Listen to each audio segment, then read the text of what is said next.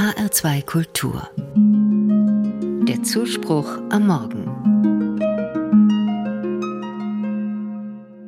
Ballerina zu werden ist der Traum von vielen kleinen Mädchen. Es fasziniert sie elegant und anmutig mit Spitzenrock und Ballettschuhen über die Bühne zu schweben. Balletttänzerinnen werden mit Grazie in Verbindung gebracht, mit Leichtigkeit, aber auch mit Disziplin und hartem Training.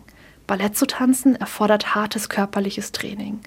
Und trotzdem wird Ballettunterricht auch schon für kleine Kinder angeboten. Wenn Kinder Ballett tanzen, geht es ihnen nicht in erster Linie um die Perfektion von Jeté, Sauté und Plié, wie die einzelnen Bewegungen heißen, sondern es geht ihnen um die Freude an der Bewegung, um die Gemeinschaft mit anderen Kindern und um das Tanzen als Hobby, das einfach gut tut. Ein besonderes Ereignis dabei ist, wenn sie für eine Aufführung proben und ihr Können auf der Bühne präsentieren dürfen.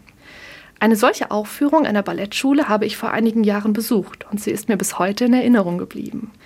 Mädchen aus verschiedenen Altersgruppen tanzten. Bei den älteren Mädchen war jeder Schritt perfekt und die Choreografie wirkte harmonisch. Und trotzdem kann ich mich kaum noch an das erinnern, was sie getanzt haben. In Erinnerung geblieben ist mir dagegen ein kleines Mädchen, das alles andere als perfekt tanzte. Dieses Mädchen war vielleicht zwei Jahre alt und das jüngste Kind auf der Bühne. Konzentriert und voller Ernsthaftigkeit schaute es fortwährend nach den anderen Kindern, um deren Schritte nachzuahmen. Denn ganz sicher war es in der Choreografie noch nicht. Dabei tanzte es die einzelnen Schritte logischerweise immer einen Ticken zu spät. Durch diese Asymmetrie, die dadurch zwischen den Tänzerinnen entstand, war die Choreografie alles andere als perfekt.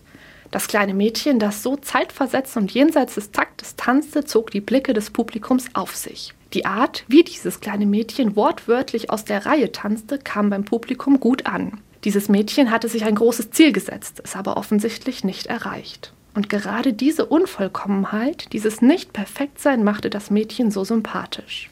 Ich vermute, dass es für die meisten Erwachsenen eine schreckliche Vorstellung ist, auf einer Bühne zu stehen und bei einem Auftritt hinter den eigenen Erwartungen zurückzubleiben. Wahrscheinlich würden sie einen solchen Auftritt als persönliches Versagen bewerten. Der unperfekte Tanz dieser kleinen Balletttänzerin zeigt mir, dass es im Leben vielleicht manchmal gerade nicht darum geht, perfekt zu sein und alles richtig zu machen. Er zeigt mir, dass vermeintliche Fehler sympathisch machen und dass der Maßstab nicht immer die Vollkommenheit sein muss.